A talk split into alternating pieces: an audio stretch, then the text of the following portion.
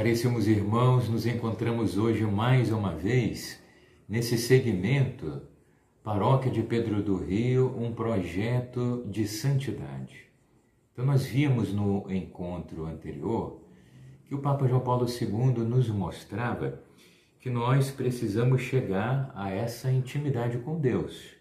Então, aquelas expressões, sermos possuídos pelo amante divino, sentir na alma o toque do Espírito, estarmos filialmente abandonados no coração do Pai aquela citação do Evangelho de São João, onde o Senhor diz: Quem me ama será amado por meu Pai, eu o amarei e me manifestarei a ele. E logo depois, o Papa nos trazia essa ideia que é muito importante para orientar a vida de qualquer comunidade, de qualquer paróquia, o Papa dizia: nossas comunidades precisam ser autênticas escolas de oração. Temos que aprender a ir por esse caminho de uma oração profunda, de encontro profundo com Deus. Numa ocasião, eu fazendo visita às casas, fazendo essa missão nas casas, e eu ia batendo nas casas, aleatoriamente, sem conhecer as pessoas. E num bairro onde, infelizmente, naquela época, o bairro, a maior parte da população já era de evangélicos, das diversas igrejas. O número de católicos já era de 20% ou menos. E, evidente, entrei em muitas casas de evangélicos. Numa das casas, um senhor semi-analfabeto, ele me recebeu com a sua esposa e no meio da visita ele disse, padre, eu era católico.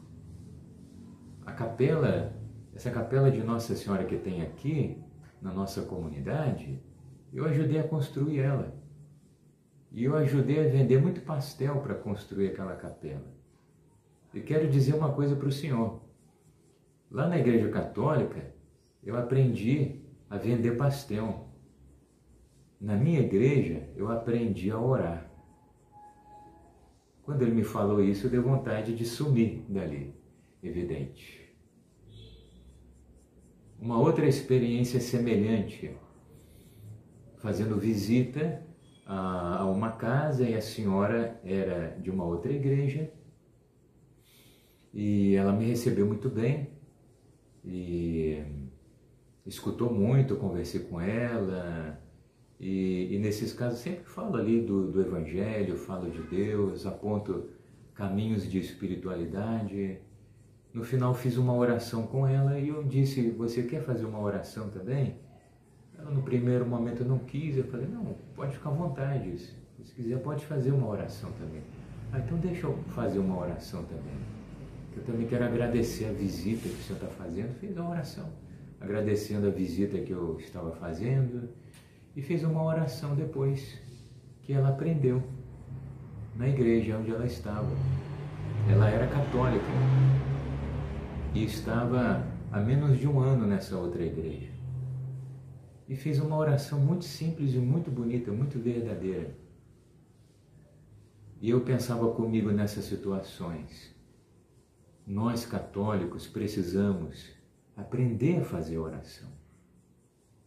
Sendo que nós católicos, tendo a presença viva de Jesus na Eucaristia, tendo a presença de Nossa Senhora e o modelo de São José, nós podemos ter uma vida de oração muito mais profunda, como muitos santos católicos viveram desde os santos, digamos, mais ativos até os santos mais contemplativos e místicos. Nós católicos precisamos aprender a ser homens e mulheres de profunda oração. Precisamos nos tornar mestres de oração. E como diz aqui o Papa São João Paulo II, nossas comunidades devem tornar-se autênticas escolas de oração. E retomando o texto, onde o encontro com Cristo não se exprima apenas em pedidos de ajuda, ou seja, não só oração de súplica, que é uma das maneiras de, de rezar, evidente. Evidente e válida, sem dúvida, que já alimenta a fé, porque a oração de súplica supõe a fé, a confiança em Deus, um certo amor e gratidão a Deus. Né? Mas o Papa diz ir além disso. Também, oração, ela precisa se tornar ação de graças, louvor, adoração, contemplação, ação de graças, agradecer a Deus por tantas coisas que o Senhor nos dá. Louvor, onde nós exaltamos a Deus pela sua beleza, pela sua perfeição, pela sua santidade. E o catecismo da Igreja Católica fala disso para nós. Fala desses modos de oração. A oração de súplica, a oração de ação de graças, a oração de louvor, oração de adoração, onde nós adoramos Deus na sua divindade, na sua grandeza, na sua superioridade a nós, porque Ele é o Criador e Senhor de tudo, nós somos pobres criaturas, somos um grãozinho de areia. A adoração diante da majestade de Deus. Né? Adoração que pode ser adoração em palavras, pode ser uma adoração silenciosa, onde o nosso coração simplesmente está ali, na presença de Deus, com o espírito de veneração diante daquele que é o Senhor.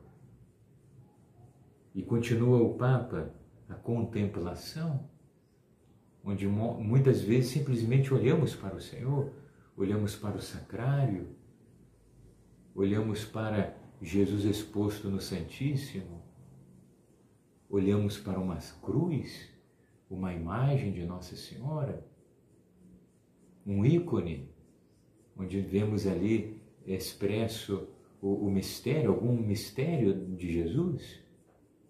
Contemplar, que é olhar com amor, e estar ali olhando com amor, como a famosa história do paroquiano de Ars, em que o santo cura d'Ars pergunta para ele: Você vem aqui, o que você faz aqui?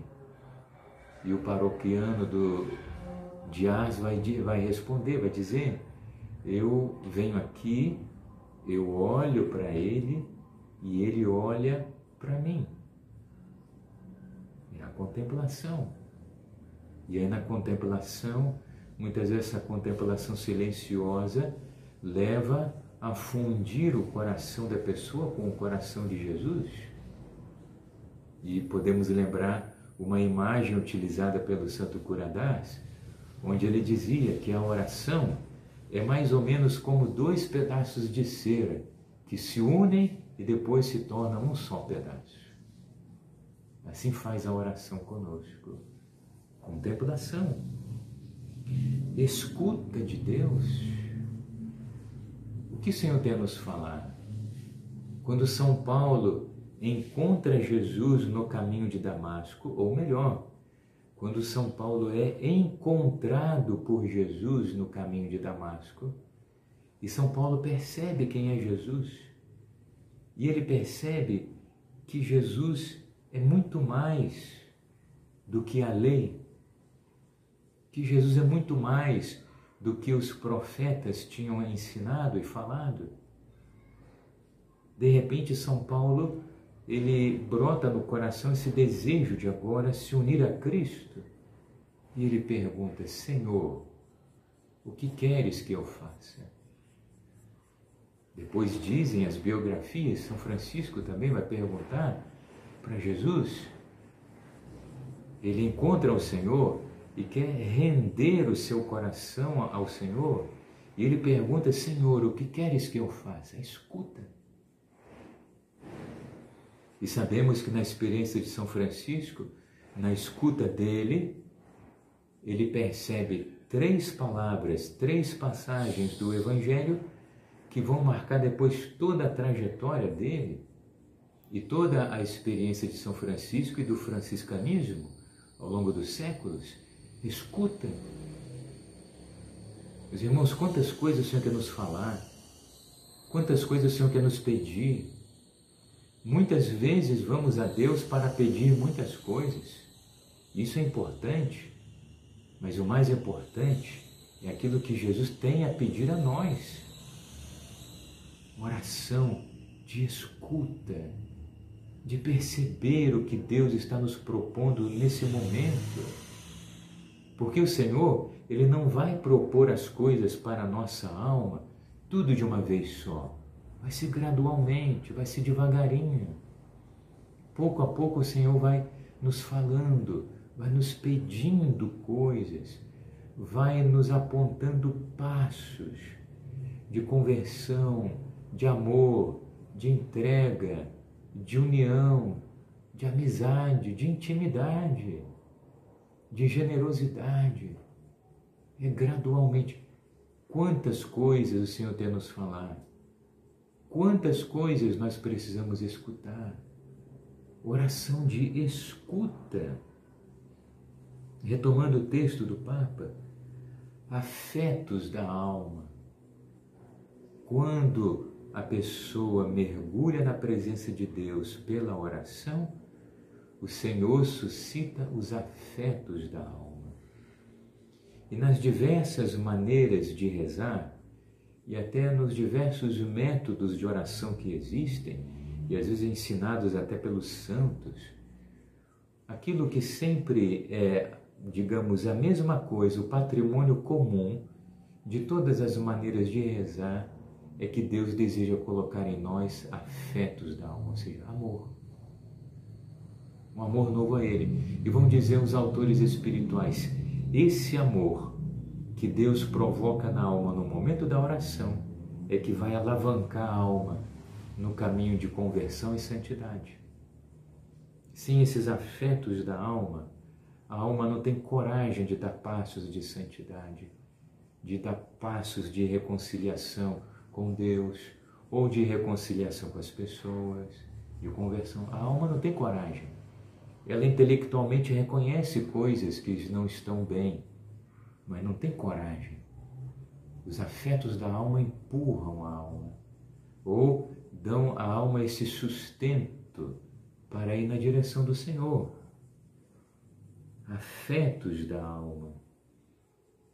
Depois, continua o Papa, até se chegar a um coração verdadeiramente apaixonado.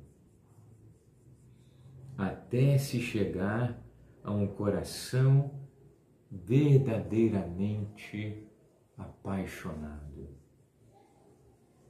Você está apaixonado por Jesus? Apaixonada por Jesus? Quando a pessoa está apaixonada, ela fala sempre daquilo que ela está apaixonada. Se uma moça está apaixonada por um rapaz, sempre vai falar do rapaz e vice-versa. Se estou apaixonado por Jesus, estou sempre falando de Jesus. E quero que ele seja o sentido profundo de todas as coisas que eu vivo. A alma apaixonada tem coragem. Dizem alguns, a alma apaixonada voa na direção do Senhor, até se chegar a um coração verdadeiramente apaixonado. Peça a Nossa Senhora que te ajude a, che a chegar a esse coração apaixonado. Peça a Nossa Senhora que ajude a conhecer Jesus de uma maneira mais íntima e de se entregar mais aos apelos do Senhor, aos apelos do Senhor. Nossa Senhora interceda por nós. São José, nosso Pai e Mestre, nos ajude a viver esse caminho com Jesus, o seu Filho.